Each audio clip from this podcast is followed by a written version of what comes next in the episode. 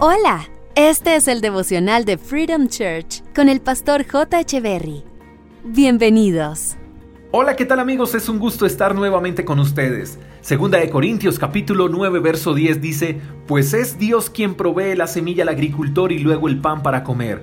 De la misma manera, Él proveerá y aumentará los recursos de ustedes y luego producirá una gran cosecha de generosidad en ustedes. Hay un dicho muy popular que dice, dale un pescado al hombre y saciará su hambre por un día, enséñale a pescar y saciará su hambre para siempre. Creo que esa es la mejor manera de ver e interpretar las bendiciones de Dios.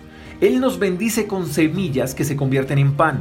Él nos ha bendecido con talentos, con dones, habilidades, capacidades extraordinarias. También nos ha bendecido con vida, salud, inteligencia, conocimiento. Todo esto son semillas que si las sembramos en terrenos fértiles darán mucho fruto. Creo que en ocasiones no recibimos lo que deseamos porque no sembramos semillas.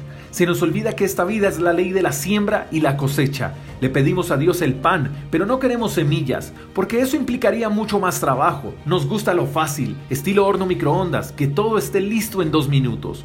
Pero debemos comprender algo. Dios no bendice a los perezosos, Dios bendice a los diligentes y los diligentes prosperan porque saben que las semillas, aunque impliquen más esfuerzo, tiempo y trabajo, pueden producir mucho fruto.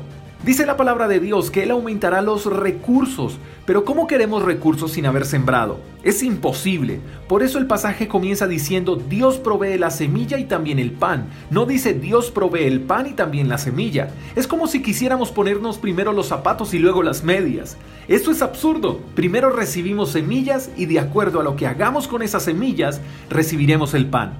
Así que no nos podemos quejar por lo que recibimos, porque si no estamos a gusto con lo que estamos recibiendo, hay que revisar lo que estamos sembrando.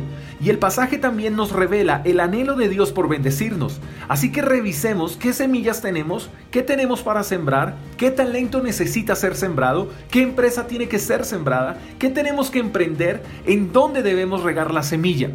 Déjame decirte una cosa más. La semilla que Dios ya puso en tus manos es una idea, es un negocio, es un arte, es música, es una carrera, es una familia. Echa la semilla, no te comas las semillas pensando que son pan, porque si no siembras no cosechas. Quizá te cueste sembrar lo que tienes, quizá cause un poco de temor, de dolor, pero dice la Biblia que el que siembra con lágrimas, con gozo cosecha. Siembra en abundancia y tendrás pan en abundancia. Sé escaso y tus bendiciones también lo serán pero Dios siempre nos dará semillas en abundancia. La cosecha depende más de nosotros que de Dios. Te mando un fuerte abrazo, hasta la próxima. Chao, chao. Gracias por escuchar el devocional de Freedom Church con el pastor J. Echeverry.